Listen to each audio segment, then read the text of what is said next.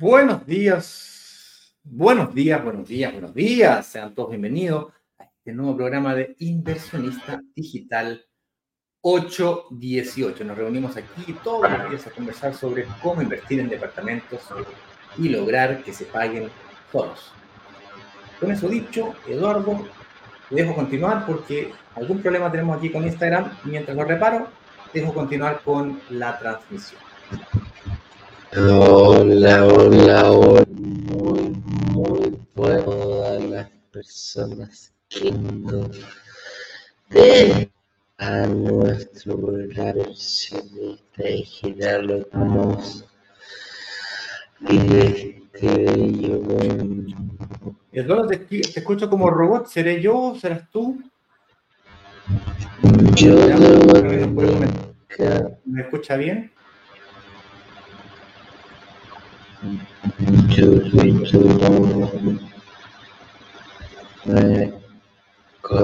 Suena al planeta Marte. ¿Pero solamente Eduardo o yo también?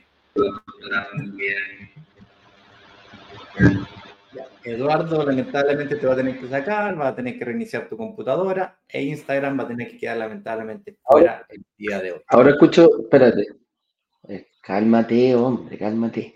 Solamente si se escucha bien ahora? Ahora sí, porque reinicié. Ahora cambió. Reinicié el. Ahora te, yo te escucho bien, no sé si el resto te escuchará bien. Yo creo que sí, yo creo que sí. Ahí como que se despegó, como que se destrabó la cosa. Ahora sí se escucha bien.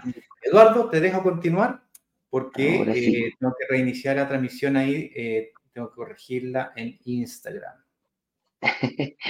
Oye, mira qué simpática que el comentario de Alma. Se escuchan como del planeta Marte. Gracias a Alma, ahí bien, mira. Y ella dice, nos, nos dice, ahora sí, ahora sí. Muchas gracias, Alma. Te basaste. Oye, eh, ya pues entonces, como les decíamos, todos los días nos juntamos aquí a descubrir, a desmenuzar algún tema referente a lo que nos convoca, a esta comunidad que em, se mueve por la inversión inmobiliaria. Y nos movemos juntos para todos lados. Eh, vamos dando aquí, siempre vemos temas, analizamos temas específicos de la inversión inmobiliaria. Y el día de hoy tenemos nuestro tema, como todos los días. Y dice, ¿qué significa que el Banco Central le baje 100 puntos a la tasa de interés? La semana pasada vimos eh, bastantes noticias referente a este, a este punto, los expertos decían, oye, se prevé una tasa de 100 puntos, va, una baja en la tasa en el próximo eh, comité económico del Banco Central, y eh, fue así, se le bajó 100 puntos a la tasa de interés. Que el Banco Central baje 100 puntos a la tasa de interés, uno puede decir, oh, qué lindo, suena bonito. Pero eh, lo que necesitamos saber es cómo me afecta a mí. ¿Me beneficia? ¿Me perjudica? Eh, potencia la inversión inmobiliaria, la detiene, etcétera, etcétera, etcétera. Vamos a ir eh, viendo exactamente por qué eh, estas políticas monetarias afectan directamente a los créditos consumo y a los créditos hipotecarios, principalmente a la banca. Y nosotros estamos muy ligados en esta comunidad a, a los bancos y a las mutuarias, y específicamente a la banca. ¿Por qué? Porque es el segundo gran desafío que tenemos. El primero siempre lo hemos dicho, es pagar el pie de un departamento. Pero el segundo desafío es, al momento que me lo entregan, obtener un crédito hipotecario. Entonces vamos a ver cómo afecta directamente estas decisiones del Banco Central a nosotros, a, nuestro, qué va a pasar cuando nosotros queramos sacar un crédito hipotecario. Mejora la tasa, la sube, la sube más, la baja. Vamos a ir viendo, analizándolo de distintos puntos de vista, cómo nos afecta directamente a nosotros. ¿ah? Ahí vamos a ver cómo le afecta a los bancos, vamos a ver cómo nos pega a nosotros como inversionistas. Así que es, de eso vamos a hablar. Así es, Eduardo. Y bueno, el día de ayer usted ya lo comentaba, todo Chile lo sabe. Eh, estamos pasando por una emergencia nacional, un momento triste para nuestro país, un momento de unos difíciles momentos que está viviendo muchas familias chilenas, sobre todo de la quinta región. Eh, algunos se han afectado de forma directa, que literalmente han quedado sin absolutamente nada. luego de los incendios de la quinta región y otros que han afectado indirectamente por algún familiar que lo ha perdido todo, o peor aún, familiares que han muerto. Así es. Esta es una situación muy delicada, catastrófica, eh, de un nivel de profundo de profundo dolor que es difícil de explicar. Gente muerta no tan solo en sus casas, carbonizada en sus casas, sino que en vehículos, debajo de vehículos, en las aceras de las calles. Eso es un escenario que en nuestro país al menos no recuerdo, yo no tengo memoria de haber vivido nunca. Y yo creo que todos, cuando hay terremoto, cuando hay maremoto, nos ponemos una mano en el corazón, luchamos por nuestro país y que cada uno de nosotros tiene que aportar un poquito, un granito de arena. 10 lucas, 100 lucas, lucas, lo que sea. Es por eso que nosotros eh, ayer rápidamente nos movilizamos, nos pusimos de acuerdo, eh, elegimos una de las tantas entidades eh, eh, de, ¿cómo se llama? Una de las tantas entidades que ayuda para esto. Nosotros no nos consideramos ni en lo más mínimo cercanos a poder nosotros realizar este trabajo y por lo tanto mm, lo que hicimos o lo, lo que se nos ocurrió hacer velozmente fue colocar un banner en la página de instrucciones, que es la página que nosotros estamos promocionando en este exacto momento con bastante intensidad y continuaremos eh, incentivando con bastante intensidad. Y en la página de instrucciones. Habitualmente mencionamos que en la página de instrucciones hay instrucciones de cómo participar del próximo workshop y las están. Dentro del próximo workshop inicia la clase número uno el día, dentro de 20 días más.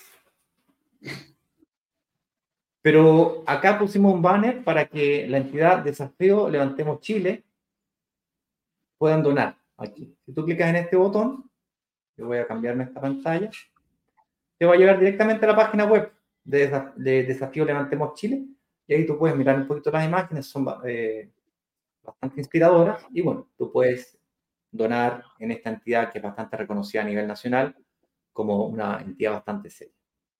Sí, Pincha, Ignacio, pincha ahí donde dice donar, porque hay una. Mm, pincha ahí donde, a, la, página de, desafío. Voy a la página, ok. Sí, donar aquí, pincha donar ahí, de nuevo arriba el, botón naranja. Okay. Y ahí aparece eh, la meta que tiene eh, desafío, que son 1.500 ah, millones, y ya van 900, 912. ¿ah? Yo creo que 1.500 millones es una meta bien, bien eh, o sea, suena mucha plata, pero la verdad para el desastre eh, es poco. Y como dice Ignacio, lo que sea, lo que sea, lo que sea, lo que sea, lo que sea, aquí. Hay un botón para compartir, ¿no había visto? ¿Eh? Un botón para compartir. En tus redes sociales. Eh, acá la, ciudad se está moviendo, los chicos, eh, los jóvenes se están organizando. Ayer mi hija fue con, sus amigas a, ayudar a los centros de acopio ahí en el Hotel O'Higgins. Eh, ropa, ropa, había mucha ropa, las, las, estuvieron clasificando ropa. Cuando vayan a donar, pongan en la bolsita, ¿ah? pongan en la bolsita afuera qué es lo que viene, ropa de niño, de qué talla, de qué edad. Donen ropa que sirva, no que no sirva, no que no les sirva, no, no, no es cosas que, que llegar a cosas inocupables. Entonces, eh, no lo hagamos más difícil la tarea, clasifiquemos lo que llevamos, es ropa que tú ocuparías, eso es lo que hay que donar, no ropa que tú ya desechas porque no te gusta, porque está en mal estado. Entonces, eh, pongámonos la mano en el corazón y aquí lo podemos hacer. Si no podemos llegar, si no podemos llevar cosas, eh, donemos dinero. Desafío una, es una, una empresa muy sólida, muy importante en ese sentido y sabemos que los recursos que nosotros estamos donando van a llegar a, buen destino, que ese es lo que, no, lo que nos preocupa. Así que por eso elegimos esta empresa y em, ahí tienen la posibilidad para poder donar. brokerdigitales.com slash instrucciones, pueden ver nuestra historia, cosas ahí que estamos publicando y también pueden hacer su donación, mis queridos amigos. Así hasta ahora la página de instrucciones sigue siendo, eh, como su nombre lo dice, una página donde podrás encontrar instrucciones no tan solo de cómo donar, sino que también sobre cómo participar de las próximas actividades que Broker Digitales tiene en camino. La próxima más importante será nuestro próximo workshop, le llamamos así, work de trabajo, shop de compra, eh, comenzando con la clase número uno el día lunes 26 de febrero, faltando 20 días y un par de horas adicionales. La primera clase se llama Los siete pecados capitales porque son errores que no puedes cometer, especialmente si pretendes que tu propiedad se pague sola, que es cuando logras, logras, logras entender qué variables mover para que el arriendo sea mayor que el dividendo. Así como también diferentes estrategias para poder lograr eso. Eh, y eso. ¿Ok? Con esto dicho, acá abajo colocamos tres instrucciones básicas. Renueva los accesos a los grupos, o sea, métete nuevamente a los grupos. Si estás del W15, es decir, estás en el grupo que dice 15 hacia adelante, renuévalos, porque del 15 hacia abajo, pues ya no estamos mandando más notificaciones. Vamos a quedarnos con bien poquitos grupos, obviamente los grupos más nuevos. Eh, luego, yo te invito a que tengas una reunión de análisis para que te analices financieramente y puedas invertir de forma financieramente importante. Para la gente que esté en los grupos nuevos, va a recibir una inversión especial para una actividad secreta que tendremos el próximo martes. ¿Cómo es secreta? Es secreta, no la voy a decir aquí públicamente, solamente para quienes estén en los grupos nuevos, ¿ok?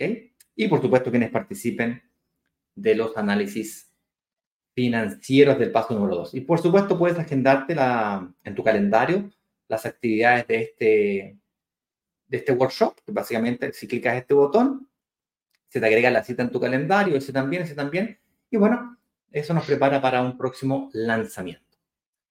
Como ya es habitual, aquí hemos agregado una columna de nuestra historia, de dónde venimos, para dónde vamos, cómo ganamos plata, y por supuesto varios testimonios que ya son clásicos. ¿ok? Bueno, ni tan clásicos, tienen, son nuevos, tienen cuánto? Tres semanas. ¿Ok? Están recientemente publicados. Y pueden ver un numerito al cual, al cual pertenece el testimonio. ¿Vale? Señoras y señores, con eso dicho, yo los quiero invitar entonces ahora a que continuemos conversando sobre este tema que nos une el día de hoy. ¿Qué significa que el Banco Central le baje 100 puntos a la tasa de interés? ¿Okay?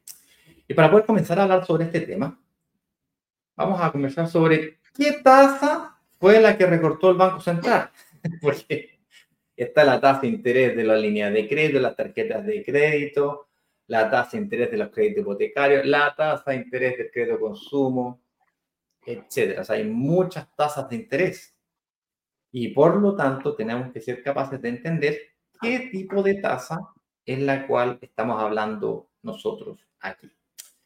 ¿Quieres eh, comentar tú, Esteban, o quieres que continúe yo? No, dale, dale, parte con la, con la parte técnica. Déjanos ahí bien avanzados con, el, con la parte técnica de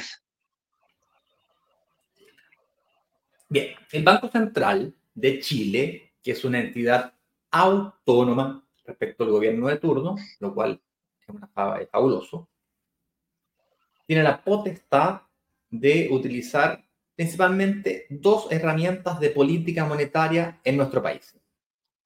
Una de ellas es la tan famosa máquina de imprimir billetes. Es decir, literalmente que el papel, bueno, sacáis un papel, cortáis un árbol, lo transformáis en papel y imprimís billetes. ¿Ok? Ellos tienen la potestad de imprimir billetes. ¿ah? Billetes de dos lucas, de lucas, Inclusive recientemente eliminaron el peso, hicieron toda una regla ahí para poder eliminar el peso. ¿Se acuerdan de esta? Las monedas de peso desaparecieron. ¿Se acuerdan, no? ¿Tú te acordás, no? Sí. Bueno, el Banco Central tiene esa potestad.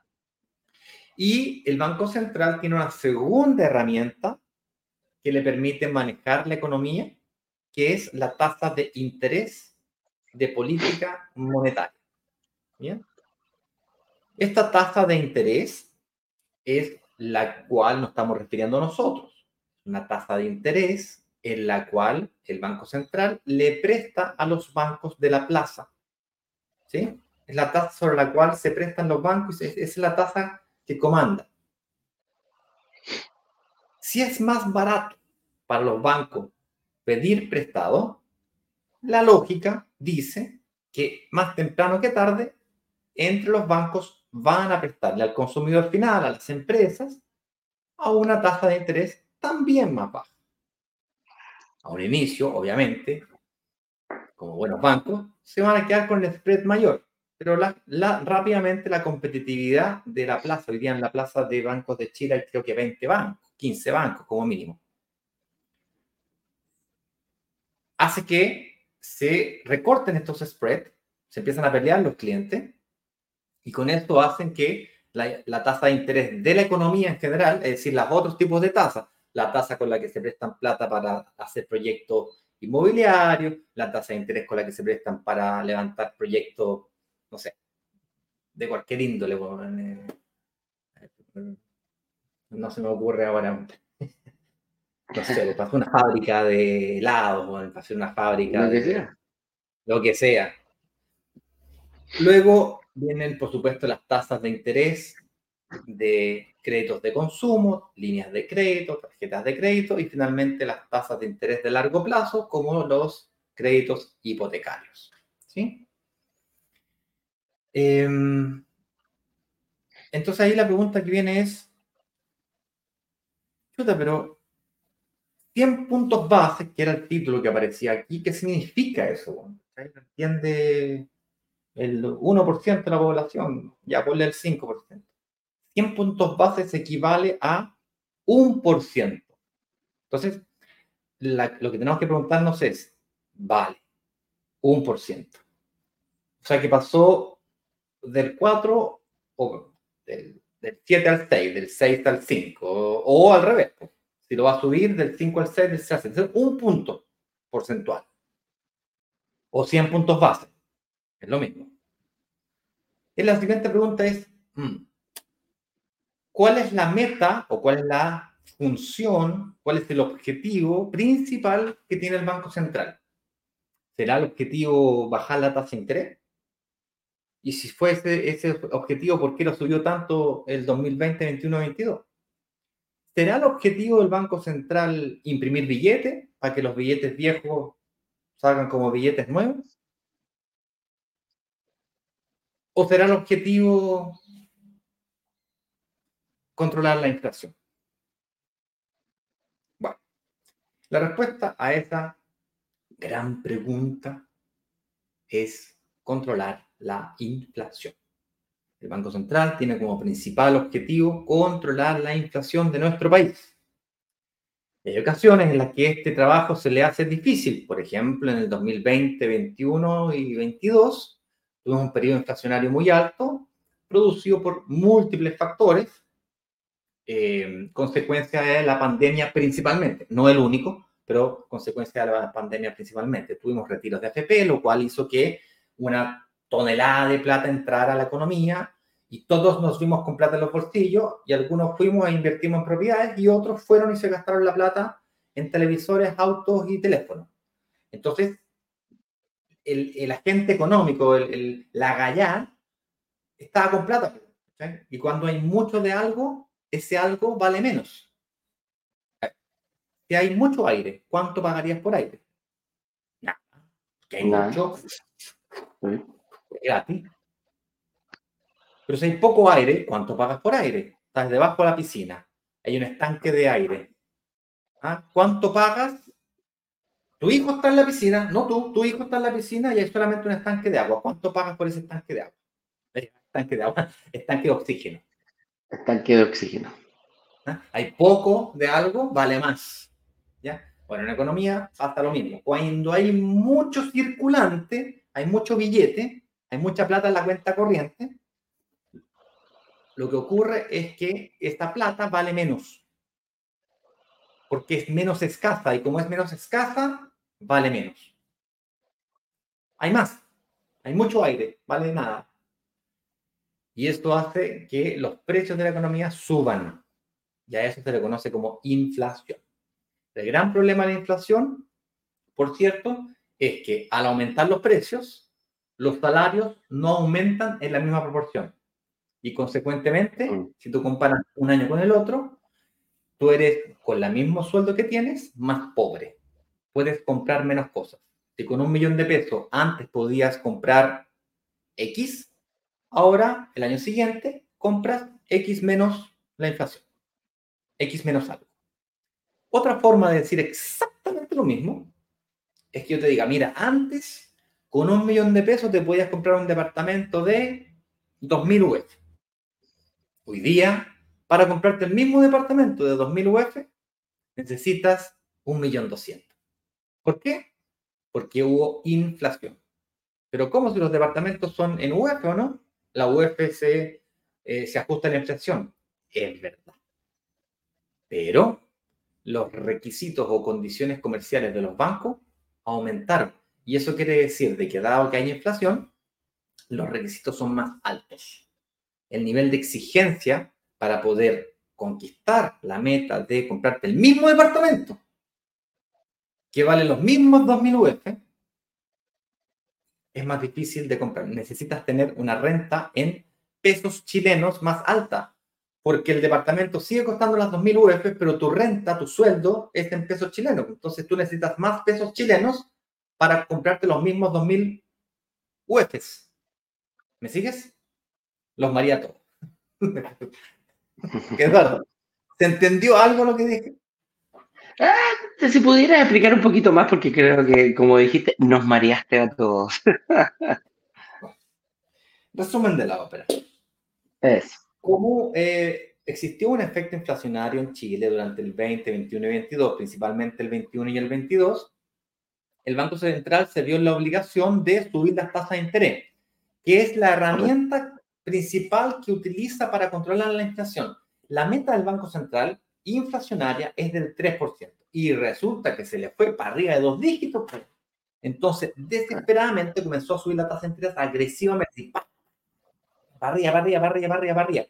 Básicamente está diciendo, oh, pare, pare, pare, pare, pare, pare, pare. No siga gastando. Pare de consumir.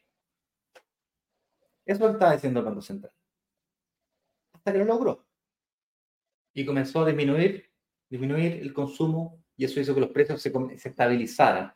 Finalmente, en el año 2023, terminamos con una inflación del 3,9%. ¡Uf! Como esto ya se veía venir desde hace un tiempo, que el Banco Central viene bajando agresivamente la tasa de interés. Y recientemente, la semana pasada, se preveía que el Banco Central bajara la tasa de interés en 100 puntos bases y lo hizo. La expectativa del mercado se cumplió. Dale, pero ¿cómo afecta eso o cómo impacta eso directamente en los créditos de consumo, crédito hipotecario, o en ambos o en ninguno. ¿Cómo afecta esto? Bueno, tal como estaba diciendo, dado que el estrés, o como pedir para el banco es más barato. A ver, el negocio del banco, ¿cuál es? Yo pido prestado a dos y te presto a ti a cuatro. Y me quedo con la diferencia de lo que yo pedí prestado de lo que eh, me prestaron a mí. ¿Sí? Dame, un segundo que voy a cerrar la puertita. Dale. Listo. Tenía una media fiesta aquí en el pasillo. Eh, este negocio del banco. Pedí plata a una tasa de interés del 2 y tú prestas plata a una tasa de interés del 3-4%. Igual que cualquier eh, ferretero, compra martillos en 2 y los vende en 3 ese es el negocio. Entonces, si es que yo compro más barato y lo compro uno, al principio voy a tratar de vender en tres. Pero mi vecino va a comenzar a vender en dos y por lo tanto yo me veo en la obligación o en la tentación de eh, hacer una oferta y empezar a bajar. Y eso hace que los tasas de interés comiencen a bajar. Así de sencillo.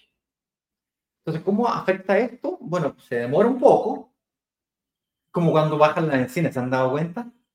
Que cuando sube la encina, los precios de la de toda la agua suben todos parejos. Y cuando lo bajan, ¡uh! con la buena. Sí, güey. Con la... Claro, es como que se demoran un poquito más. ¿ah? Sí, es que ya compramos caro la semana pasada.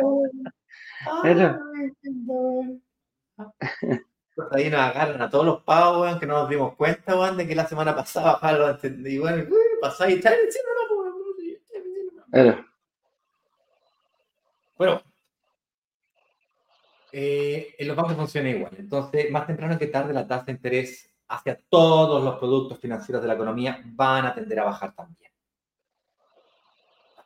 La pregunta que viene a continuación, entonces, ¿será momento de sacar un crédito hipotecario si es que las tasas de interés están bajando? O mejor me espero que bajen las tasas de interés. Porque va a haber más de uno que me va a decir, puta, no, ya, bien bonita la explicación, gracias magistral, las felicitaciones, gran economista. Pero la realidad es que yo tengo que tomar una decisión, Ignacio. La decisión que tengo que tomar es, me interesa invertir más allá del proyecto, que podemos conversar, qué proyectos buenos, qué ofertas buenas, si hay bono pie, no hay bono pie, si es que lo pago en 70 cuotas, en 30 cuotas, si es que puedo pagar, o si es que tengo acceso a un crédito hipotecario de 4.000 o de 3.000, y si hago una estrategia de cascada, weón, o ciclo y superciclo, como nos comentábamos el día de ayer. La pregunta de rigor que estamos discutiendo hoy día es, dado que están bajando las tasas de interés y que estas eventualmente se podrían traspasar a los créditos hipotecarios, es cuándo van a traspasarse, por qué se demoran tanto. Y si es que eso es así, ¿me conviene invertir hoy día o mejor espero que la tasa de interés baje? ¿Qué opinas tú respecto de eso, don Eduardo Pavel? siempre lo hemos dicho, el, tema de la tasa de interés eh, es, un, es un dato importante, pero para mí no es el más relevante a la hora de tomar una decisión de inversión. Eh, tiene su importancia, sí, afecta directamente a...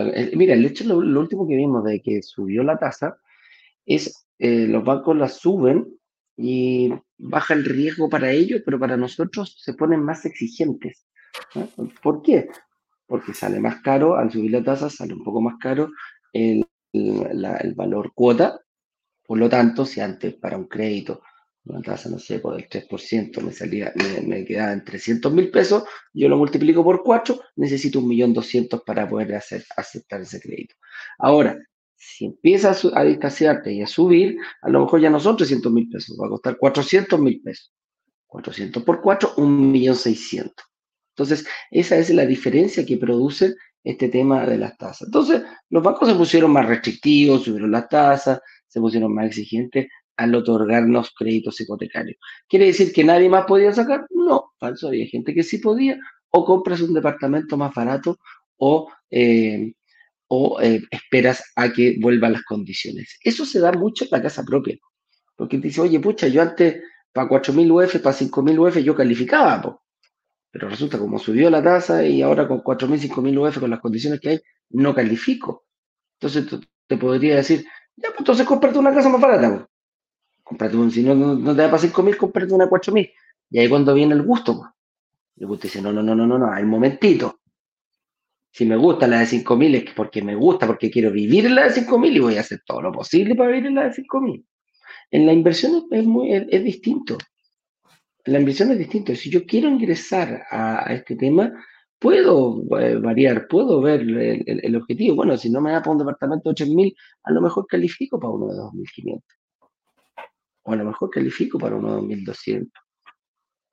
Entonces, puedo hacer eso porque en el fondo es una inversión. Voy hacia adelante en este tema. Y bueno, y ahí, como lo he dicho siempre, em, hoy en día, hoy en día se está dando una, una, se está potenciando, hay, hay un movimiento que, que, lo comentaba en varias, en varias ocasiones, lo que están haciendo las inmobiliarias hoy en día, eh, más allá de la tasa de interés y del financiamiento, están dando mejores, em, mejores condiciones para deshacerse de los departamentos que ellos tienen en este momento. Si ustedes creen que el precio del, del, departamento va a bajar, hay alguna gente que he escuchado que Ahora sí, las inmobiliarias están acachados con departamentos, se revienta la burbuja inmobiliaria. Ahora sí que sí, amigo mío, porque estos gallos van a tener que salir a liquidar y van a bajar y van a botar los precios a piso. No está pasando, lamentablemente, eso. Lo que sí estamos viendo, mejorando las condiciones. Ese es el objetivo que tienen hoy en día. Y al ir bajando, al ir mejorando las condiciones bancarias, al ir bajando la tasa de interés a los bancos también sumarse a este, a este tema producto de las condiciones económicas que hay, vemos que estamos en un punto bastante dulce para poder ingresar. ¿Por qué? Porque voy a tener créditos más baratos, mejores condiciones para pagar el pie. El que gana hoy en día es el inversionista. Entonces, lo podemos ver de esa forma y, ojo, hay otro, hay otro dato importante. Hoy bajó 100 puntos y no quiere decir que vaya a ser la última vez que vaya a bajar. Los mismos expertos que han visto, que han dicho, oye, bajó 100 puntos, que es una, es un, es un, no es cualquier cosa, por lo general cuando se hacen estos ajustes, Ignacio, tú lo conocí bastante bien, 0.25, 0.5, hacia arriba o hacia abajo es algo normal que se, que se, ¿cómo se llama? Que se ajuste. Claro, son, bien, son cambios bien sutiles. 100 puntos, así como cuando tuvo que subirlo, lo subió 1.25, creo que fue el, la vez que más rápido lo subió y lo, subió durante varios, meses por el mismo, por eso llegó rápidamente a donde tenía que llegar para lograr enfriar esto. Ahora está, se está yendo al lado contrario, está diciendo, bueno, esto tiene que bajar, las condiciones están mejorando, bajémoslo agresivamente también. Entonces, que no te extrañe que veamos condiciones prontamente eh, en los bancos que se traspase rápidamente estos bancos. hablamos de banco porque el banco conlleva todo el resto. Es como, yo me acuerdo que eh, cuando trabajaba en publicidad decía, mira, la tele manda.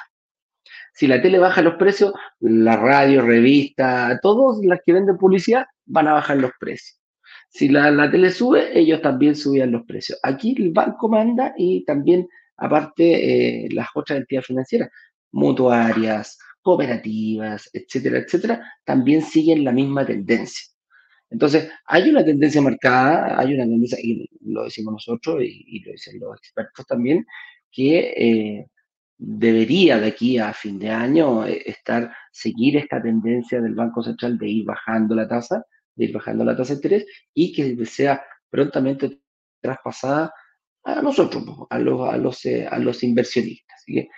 Por ahí va el, significado y cómo nos podemos aprovechar nosotros. Ahora, si tienes la posibilidad de sacar un crédito, estás en un momento muy dulce eh, para poder invertir en, lo que es la entrega inmediata e incluso también llevándolo ahí con entrega futura. Si no, no, hay por qué, esto no, no va a ser un, un, relámpago, me refiero a, un volador de luces que después vaya a subir, eh, dice como un rebote. ¿ah? Esto tiene una tendencia a la baja durante todo este año 2024. Esperemos que así sea. Yo he escuchado por ahí en la calle, cuando uno se encuentra en, en carrete y cosas por así, o en internet, de repente escucháis cada boludez, diría el argentino. Dice, oye, pero ¿por qué no viene el gobierno? Tú uno le dice, le manda la instrucción al Banco Central y dice, ya, bueno, al tiro, bájame la tasa, pero inmediatamente. O imprime billete. qué? Y bueno, pregunta... Suena fácil. Suena fácil, ¿ok? Pero no es tan fácil. Eh, primero que todo, gracias a Dios, el Banco Central es autónomo, es decir, no recibe instrucciones del gobierno de turno. La ventaja de esto es que el gobierno no puede mandarle imprimir billetes al Banco Central y eso genera una inflación. Eh, el efecto inflacionario argentino, entre otras cosas, eh, viene desde ahí. ¿no? Viene desde un exceso uso de la impresión de moneda para poder compensar los gastos públicos. Sin meterme en temas políticos, eh, una de las gracias que tiene el Banco Central chileno es que no le hace caso y le da lo mismo lo que diga el, gobierno de turno. Hay un directorio en el Banco Central. A todo esto, un, paréntesis. ¿ah? ¿Mm? Yo eh, estudié ingeniería comercial y, y, me hice una especialización en economía en esa, en esa carrera que estudié. Y yo recuerdo que estaba saliendo de la universidad y mi prima, eh, prima hermana, la Carolina Palma, se casó. se casó. ¡Ay, qué lindo se casó! Y nos invita al matrimonio y resulta que la mamá del marido era directora del Banco Central. Mitch. Cáchate.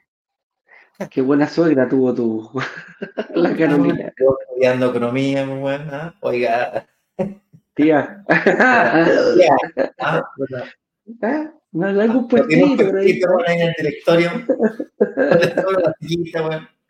Yo la reemplazo si quieres. Ay, cuando usted se enferme me avisa, yo la puedo ayudar. Encantado. ¿Algún consejo? Claro. Estudia. estudia. Parte de abajo. Ah, educación, acción, educación, acción. Eh, de los, de los zapatos. Parte para abrocharte los zapatos. Échese perfume. Moco. Y después Moco. Ya. historias del, historias del fútbol. Oye, ¿Qué debería pasar entonces eh, para el 2024 para que bajen la tasa de interés y créditos hipotecarios? Básicamente tiene que continuar con esa tendencia que decía Eduardo a la baja.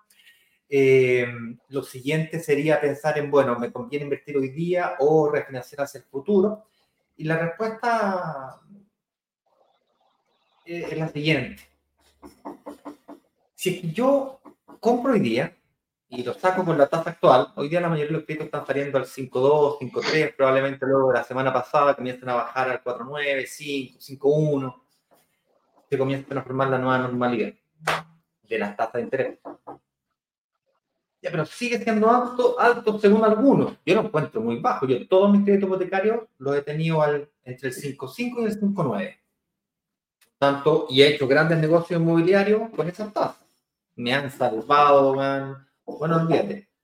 Pero bueno, eh, todavía puede ser considerado alto para algunos. Entonces, van a haber algunos que van a arriesgarse, que van a invertir, se van a aprovechar de las grandes ofertas que van a salir durante los próximos meses respecto de propiedades de entrega inmediata, que dado el sobrestock, a pesar de que no van a bajar los precios, van a dar grandes facilidades para el pago del pie, ya sea en chorrocientas millones de cuotas, cuotas muy bajitas, o literalmente que te van a regalar parte del pie. Te lo van a literalmente regalar. El 5% de bono pie, el 10% de bono pie, o 15% de bono pie, 20% de bono pie, depende del caso. literalmente que te lo van a regalar. Entonces, eh,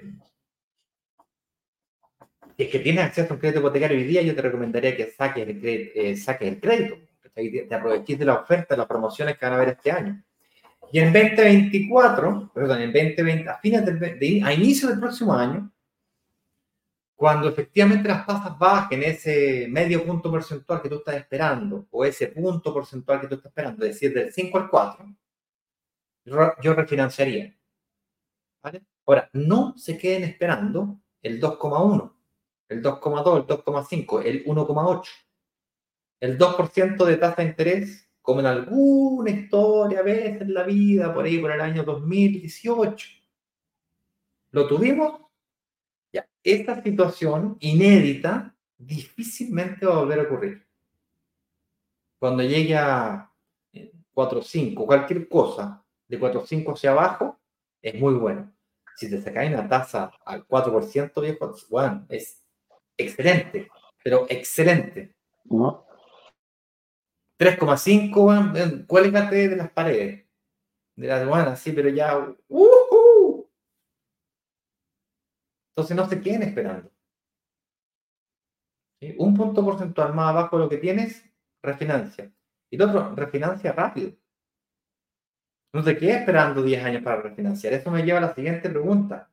¿Cuándo conviene refinanciar y cuándo no conviene refinanciar? Porque no siempre conviene refinanciar. Por cierto, hoy día en Chile tenemos portabilidad financiera, lo cual es la mitad de lo que costaba antiguamente refinanciar, por lo tanto, aquellas personas que le tienen miedo al refinanciamiento, eh, ese miedo debiesen tenerlo más bajo, eh, porque hoy día cuesta la mitad y es el tres veces más rápido. Hoy día funciona de la siguiente manera. Tú vas con la entidad financiera nueva, negocias con la entidad financiera nueva, llegas a acuerdo con la entidad financiera nueva, y la entidad financiera nueva le informa a la antigua de que esto ocurrió. Y listo, ¡pum!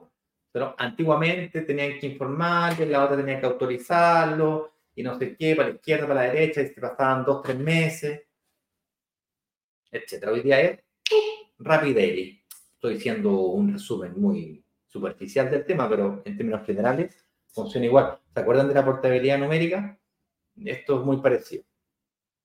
Entonces la competitividad para bajar las tasas de interés es bastante alta, porque en el fondo se, ajusta rápido al mercado, porque la, la portabilidad financiera hace que este fenómeno sea más rápido. Bueno, con eso dicho, la pregunta es, ¿cuándo me conviene y cuándo no? Partamos por la parte negativa. ¿Cuándo no te va a convenir? No te va a convenir refinanciar cuando estás más de la mitad del crédito o del tiempo del crédito pagado. Es decir, si sacaste el crédito a 30 años y llevas 15 años pagando, pasaste de la mitad, ya no te conviene refinanciar, salvo realmente lo necesites.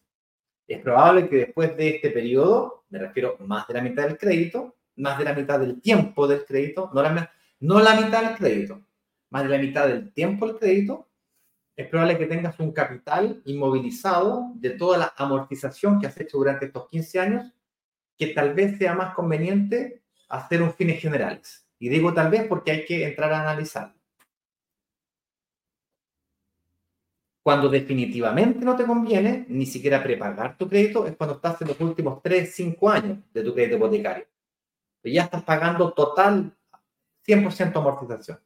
Hay una tabla de amortización cuando te entregan y la tabla de amortización, para que la cuenta sea fija, dice que en la primera parte, en la primera mitad del periodo del crédito, es decir, de 30 años, los primeros 15 años, vas a pagar un porcentaje mayor de interés que de amortización de capital. Es decir, la deuda va a ir bajando, pero menos rápida. Va a pagar más intereses que capital. Hasta que por la mitad del periodo del crédito, desde ese punto en adelante, cada vez que pagas una cuota, el porcentaje de deuda va a disminuir más que los intereses. Otra forma de decir lo mismo sería, el banco se va a pagar los intereses más rápido de lo que va a disminuir la deuda. No es 50-50. Es más intereses que disminución de capital. Y eso que es importante que si vas a refinanciar, sea un refinanciamiento rápido ojalá la tasa de interés, tal como está pasando ahora, baje agresivamente para, para la, disminución. Es decir, lo sacaste en 5, 5, 5, cuando esté en 4, 5, refinancia rápido. El costo de refinanciamiento es bajo y un punto porcentual lo recuperáis en unos 18 meses, más o menos. Esa disminución, esta disminución de la cuota, con los costos que te conviene, que te cuesta hacer esto, lo recuperáis entre 14 y 18 meses, más o menos. Hay que hacer los cálculos exactos, cada caso un caso y hay que revisarlo con detalle. Pero más o menos esa es la, la relación.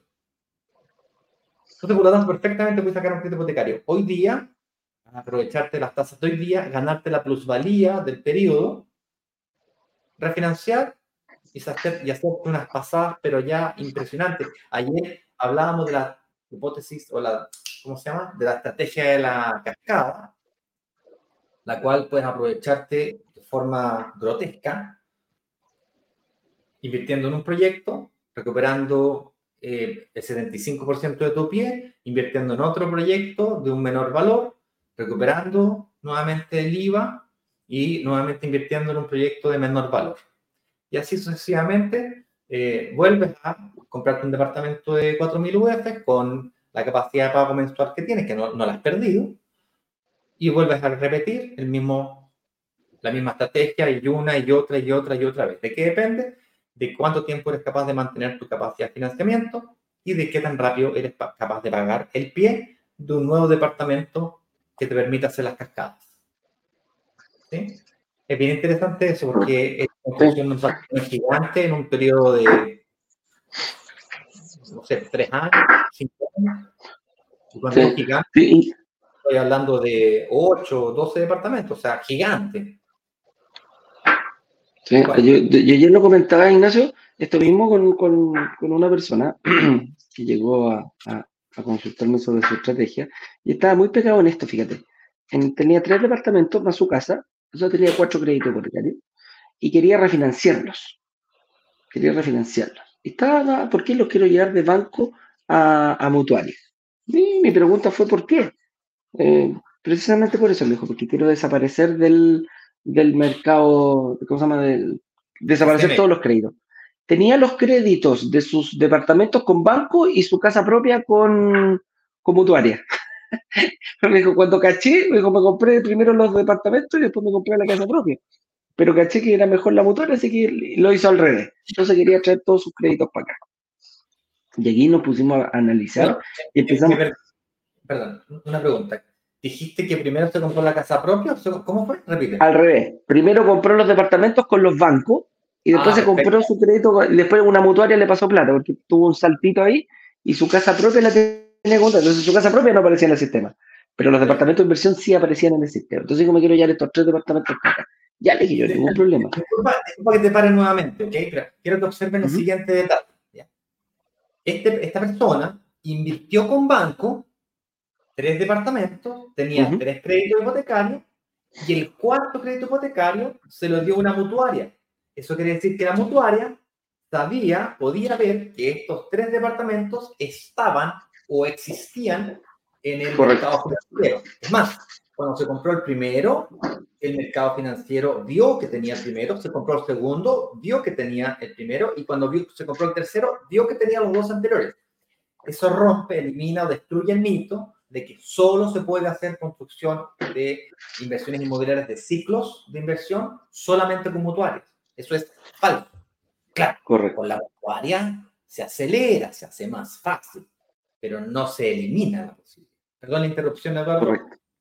Continúa con Está súper bien. Y lo, y lo importante, yo le dije, pero es, es como raro, porque se supone que el banco, eh, el banco te, de, eh, a ver, la mutuaria, como tú lo dices, ve los otros tres créditos. Y te prestó el de la casa, que era más grande el crédito, era, era un crédito casi por el doble de lo que... Dice, sí, lo que pasa es que tuve un importante crecimiento en mi sueldo desde que tenía los tres. Es como, no sé, pues ganaba dos y hice negocio, me independicé y ahora estoy ganando cuatro. ¿Cachai? Entonces fue por eso que el banco, la mutuaria dijo, ok, pese a que tenéis tres créditos, que los veo, que están en el sistema, te paso para que te compres tu casa propia. Entonces dijo, bueno, ahora quiero seguir invirtiendo y quiero traspasar los créditos del banco a la mutuaria. De la mutuaria ¿Llegaste a preguntarle cuánto eran los arriendos versus los dividendos de los créditos? Sí, ahí los veo. ¿Y se le pagaban solo? Sí, se pagaban solos. Eh, había algunos con, había uno que tenía 12 años, obviamente se, mira, ahí, ahí, había un caso, no se pagaba solo. No se pagaba solo. Incluso en el más antiguo no se le pagaba solo. ¿Sabes por qué no se le pagaba solo? Porque el barrio donde invirtió no era un barrio emergente. Lo compró en un ah. barrio consolidado. Entonces, me dijo, llevo 10 años, 12 años y, estoy, claro, estoy 10, luquitas arriba, 10 luquitas abajo, me muevo dependiendo de, y todo el tema. Ya, pues, entonces la pregunta, rigor mía, fue, fue eh, instantánea. ¿Para qué lo queréis cambiar? Porque no vendes. Si, si ya tomaste plusvalía, creció durante 10, 12 años, no lo que esperabas, pero si lo vas a cambiar vamos a seguir con el mismo problema. Y vemos, y vemos ahí cuánto, cuánta plusvalía había sacado. Tenía como 30 millones de pesos, 30, 40 millones de pesos eh, de plusvalía en ese departamento. Y así hicimos con los tres, con los tres departamentos. Otro tenía 5 años, otro tenía 6 años, andaban por ahí más o menos este tema. Cuento corto. Cuento corto. ¿Le dijiste, recuperaste el IVA de algunos de tres departamentos? No. Entonces le dije, mira, ¿qué pasa? Si en vez de tener tanto problema, estar trayendo para acá, agarramos los departamentos, los vendemos y empezamos a hacer una estrategia agresiva desde un principio. ¿Por qué? Porque tienes alto patrimonio, así vas a tener un patrimonio importante en efectivo al vender esos tres departamentos, llevarte la plusvalía, llevarte lo que tú aportaste y el, crédito que tú pediste cuando partiste ya no es lo mismo que le des hoy día al banco, o sea, amortizó a puro eh, solamente con arriendos. Capital. Y dijo, podemos hacer y no, y no te y no te vas a despotenciar porque vamos a ir buscando y empezamos a analizar. Y aquí es donde quiero llegar al punto. Hoy en día las condiciones para una entrega inmediata están muchísimo favorables que hace un par de años atrás. Hace un par de años atrás nosotros veíamos las condiciones más favorables para entrega futura. Alta cuota, etcétera, etcétera, que estaban dando los bancos. Hoy en día, yo dije, se te está dando la ecuación. Las inmobiliarias te están dando muchas facilidades para el pie. Los bancos están bajando las tasas de interés. Y tú tienes acceso a crédito. y un buen acceso a crédito.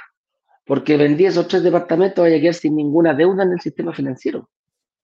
Alto, alto ingreso, cero deuda, no tenía deudas eh, mayores, lo único que tenía, me acuerdo, era la tarjeta de crédito que la pagaba y pagaba y pagaba, ¿eh? pagaba y después pagaba. La usaba y paga. Pagaba y paga, la usaba y paga. Entonces, por eso te digo, ¿a qué quiero llegar con esto? Muchas veces nos encerramos en, eh, en ciertos eh, paradigmas que nosotros tenemos. No se quería deshacer porque le tenía cariño a sus departamentos. Pucha, pero es que los compré con tanto esfuerzo, compadre. Aquí eh, no, no, hay, no hay esfuerzo, ni cariño, ni gusto. Moto fuera. Te conviene más vender esos tres departamentos de aquí a seis meses, los vaya a tener vendidos y vas a poder ingresar y aprovecharte de devoluciones de IVA.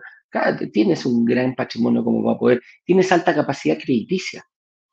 Entonces, eh, ahí lo estamos, lo estamos viendo, ya lo, tenemos ahí medio, medio visto. Ahora lo que nos queda es eh, realizarlo, pues, tomar acción, vender los departamentos y empezar a tomar, eh, ¿cómo se llama? A tomar los departamentos que va a, que va a querer nuevos para hacer todo el tema de la evolución del IVA, etcétera, etcétera, etcétera, etcétera, etcétera. Entonces, raya para la suma. Las condiciones hoy en día favorecen aquello. Si tú estás en condiciones hoy día de sacar un crédito hipotecario, no te quedes fuera, no esperes que mejoren. Hoy son buenas. Hoy hay que tomar acción. Te vas a arrepentir más adelante al decir, chuta, ¿por qué no lo habré hecho? Si no lo hiciste por miedo, te vas a arrepentir.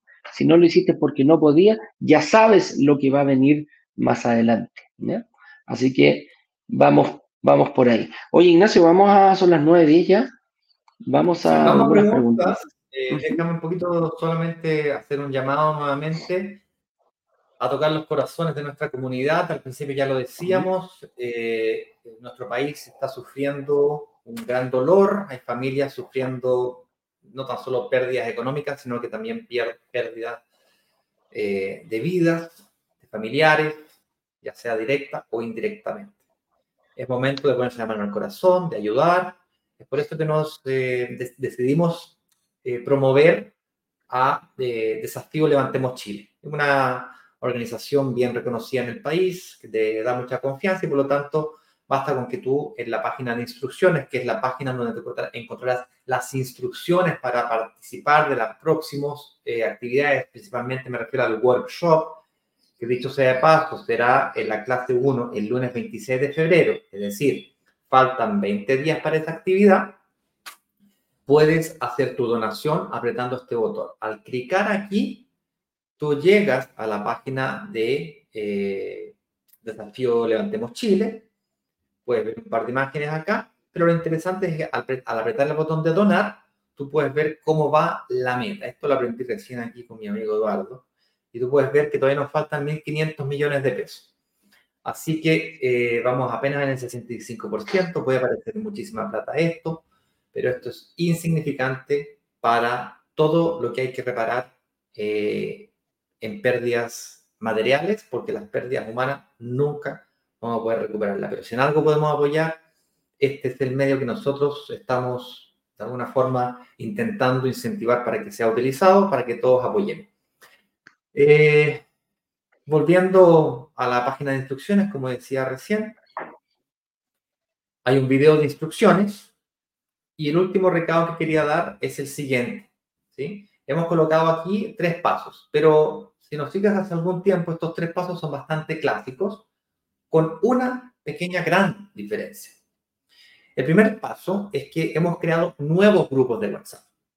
Si estás en algún grupo viejo, especialmente si estás en un grupo del W15, un grupo 15, hacia abajo, en el 1, 2, 3, 4, 5, 6, 7, 8, 9, 10, 15, tienes que obligatoriamente, bueno, obligatoriamente no, pero si quieres continuar siendo parte de la comunidad y recibiendo notificaciones, cambiarte a un grupo nuevo. Y si estás cercano al 15, es decir, 16, 17, 8, 9, 20, Estamos en el W35, entonces cámbiate al 35, que es el último. Porque vamos a dejar de mandar notificaciones a los grupos más antiguos. Solamente a los grupos nuevos, no por aquí, mm, solamente los grupos nuevos y a la gente que haga sus reuniones de análisis serán invitados a una actividad del próximo martes privada. Haremos, vamos a hacer algo bien privado para esa gente que está en los grupos nuevos y que hace sus reuniones de análisis. ¿Por qué? Porque creemos que de una forma premiar a aquellos que se preparan de mejor manera para las actividades que vamos realizando y los lanzamientos. ¿Ok? Con eso dicho, puedes agendar tu cita, eh, perdón, tu cita, perdón, este botón azul, que es el mismo que está abajo. Puedes agregar a tu calendario las horas y días de las clases, son tres clases. Esto le llamamos work, workshop, work de trabajo y shop cuando hay un lanzamiento, ¿vale? Y si es que te pides una cita o te cambias de grupo, serán estos nuevos grupos donde estaremos notificando de una actividad especial eh, previa al workshop. Bien. Con eso dicho, Eduardo eh, y señor director, vámonos a seleccionar un par de preguntas de la comunidad para responder al día de hoy. Estamos sin Instagram hoy día porque algo hice mal, apreté un botoncito mal, algo hice. Me equivoqué, yo. Oye, eh, mira, pues aquí tenemos. Yo sé que parezco perfecto. Ya lo hablaremos cuando termine el programa. Bueno. Oye, mira, ¿quién, ¿quién allá nos dice? Eh, claro, pero hay un problemita. Hay un problemita con esto, pues, ¿ah? eh, refinanciarse es súper lindo, pero tiene un costo, pues, suena súper lindo, pero tiene un costo. Y tenéis toda la razón, ¿quién Tiene un costo, pues, si no, no, no, no es menor. Lo que sí con este tema que tocamos de la portabilidad financiera, algo parecido para que la gente lo entienda, la portabilidad numérica. ¿eh? Cuando antes nos queríamos cambiar de, teléfono o de, compañía, perdíamos el número. ¿Te acuerdas? Ahora la persona es dueña de su número. Entonces tiene la facilidad de poder cambiarse rápidamente entre compañías. Si quisieras cambiarte todos los meses, no tenías ningún problema y lo podías hacer. Y resulta que eh, aumentó la competencia y el favorecido fue eh, el, usuario final. Acá pasa lo mismo. Se, promulgó esa ley con, la misma intención. Bajar los costos eh, entre bajar los costos que tenía antes y acelerar el proceso. En el fondo antes, bueno, por el lado por el lado técnico, había que avisarle, el banco que tenía el crédito tenía que pedir cartas de resguardo, eh, estiraba el chicle lo más posible para tener ese crédito y no soltarlo rápidamente. Hoy en día la portabilidad numérica, la portabilidad financiera es totalmente distinta. Tomas el crédito y le avisa, lo tomas con la entidad nueva y la entidad nueva le avisa que ese crédito ya no es de ella y se lo tiene que traspasar. Entonces, se acelera mucho el proceso y los costos también bajaron notablemente. Eh, no te podría decir cuánto, pero eh, se vio una baja en los costos, se pidió, se exigió una baja en los costos y es así. O sea, ¿sale más barato que antes? Sí. ¿Es más rápido que antes? Sí pero el costo que tienes que verlo, mi estimada amiga, por el lado que tienes que, ir viéndolo, es que te conviene. Si hoy en día, con tu forma, que tienes uno, dos o tres créditos quizás en, la, en la banca, si tú vas a pedir un cuarto crédito o un segundo crédito un tercer crédito, si no te lo dan, porque te van a decir, no, pues usted ya tiene su capacidad crediticia, con el crédito que tiene aquí, su capacidad crediticia está absolutamente copada. No puede invertir, no puede hacer nada, no puede comprar, no le vamos a prestar dinero. Entonces, ese es, el costo, hay que verlo, pues, ¿cuál? ese beneficio. ¿Qué me beneficia pagar?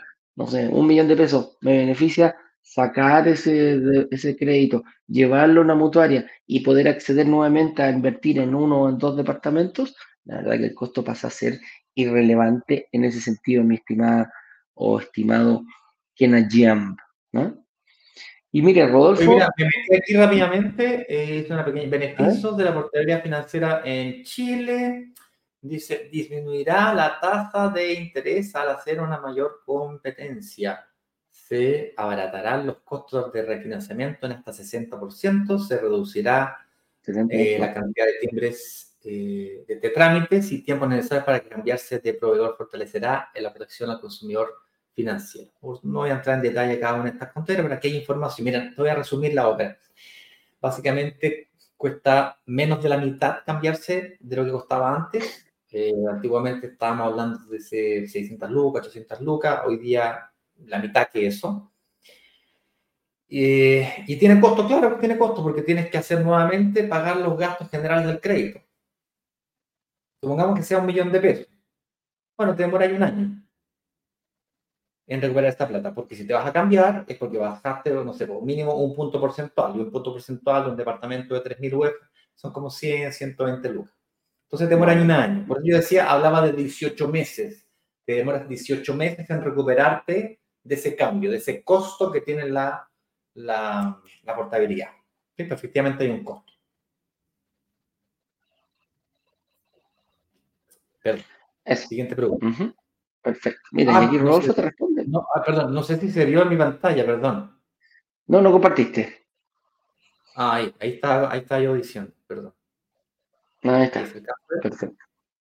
Eso es lo que sale en San Google. ¿eh? Google Oye, Rodolfo Puebla dice, ¿quién Jan? Claro, le, le responde a, a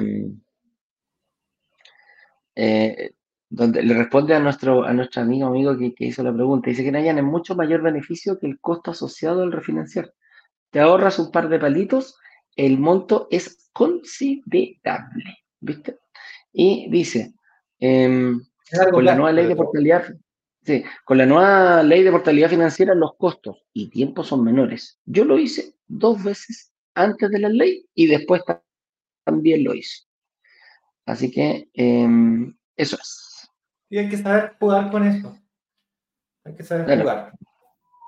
Hay gente que se compra un departamento por día. Yo lo hice así, mi primera inversión, y hoy día estoy más, más atento. Horacio dice, buen día, que Digitales, yo quiero aprovechar las oportunidades que se están dando este año. ¿En cuánto se resuelvan mis temas con las mutuarias? Así es, Horacio. Trabajando para usted, amigo mío. Así que no Véndelo todo, vende, vende, todo, vende el auto, vende la señora, no la señora. Vende, eh, a la señora. ¿ah? sí, es verdad, se van a dar, se van a dar eh, este año, yo creo que también, ojalá, ojalá pase para, el próximo, pero este año va, va por ahí el tema, y hay que, hay que aprovecharse de, eh, Mira, yo les recomiendo, sinceramente, vean qué capacidad crediticia tienen. Eso es, eso es bien importante para saber, eh, por ejemplo, prepararse con un lanzamiento que tenemos, llegar con tu capacidad crediticia. Y es solo preguntando, así uno llega así como a los a lo huevos, ¿ah? oye, don Banco, ¿cuánto me prestaría usted como para comprarme una propiedad así, como para cachar? ¿ah? A los huevos, huevos, como dicen, ahí tranquilito, tranquilito. Si te dicen, mira, ¿sabes qué? Eh, vas a lo que tú tenías, yo creo que te podría prestar, no sé, 2.000, 3.000, 4.000, 5.000 UF de crédito hipotecario, ya tenemos una base muy importante para poder partir en este tema. ¿Por qué? Porque si claramente tenemos una capacidad crediticia de 3.000 UF, quiere decir que podemos optar a un departamento pagando el pie un 20% más de unas 3.600 UF. De lo contrario, si me dicen, no, sabéis que mi capacidad crediticia es de 2.500 UF, bueno, pues vamos a optar a uno 3.000. Nos pone las bandas, como que nos raya la cancha en el tipo de departamento que podemos dar, que podemos optar. Yo siempre he dicho, trata de optar por el departamento que puedes, no por el que quieres. ¿Y a qué me refiero con eso? Mucha gente parte y dice, no, sabéis que yo voy a partir con un departamentito chiquitito de 1800 UF, máximo 2000 UF, usadito, no tengo ningún problema pero resulta que su capacidad crediticia es de 3.000 o de 4.000. Entonces estamos dejando plata arriba de la mesa. ¿eh? ¿A, qué, me refiero yo? Si puedes comprarte el asta, es muy valioso. Si puedes comprarte el asta, no te compres el desde.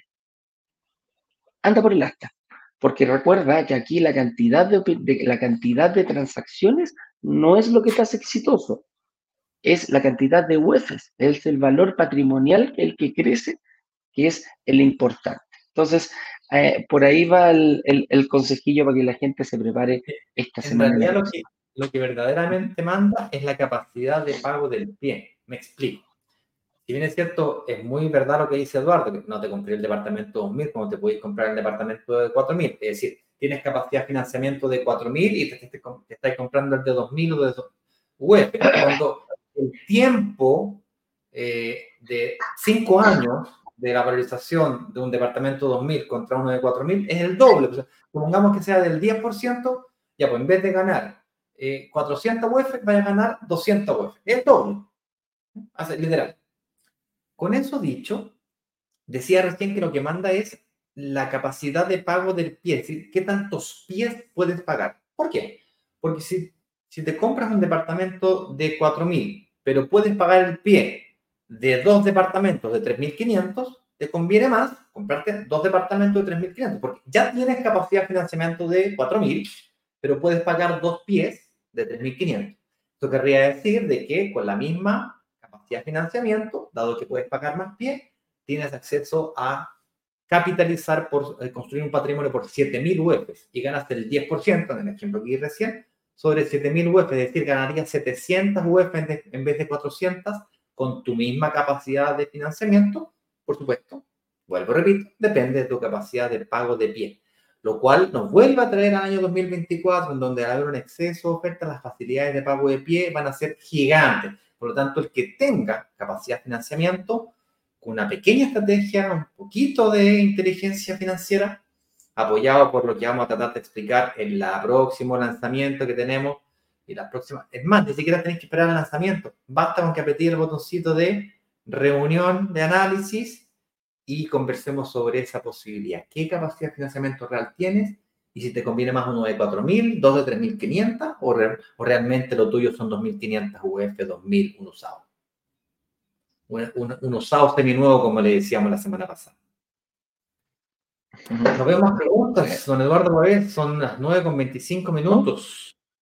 Vamos. Les mando un fuerte abrazo. Los invitados nuevamente a que hagan su reunión, que cambien a los grupos nuevos y nos vemos mañana con un nuevo programa de Inversionista Digital 818. 18. Chau, chau. Pónganse la mano, saquen saquen la platita, 10 luquitas, Luca, lo que sea. Tal cual. Ah, verdad, yo estoy en el, a ver. Ahí tú los cuestiones.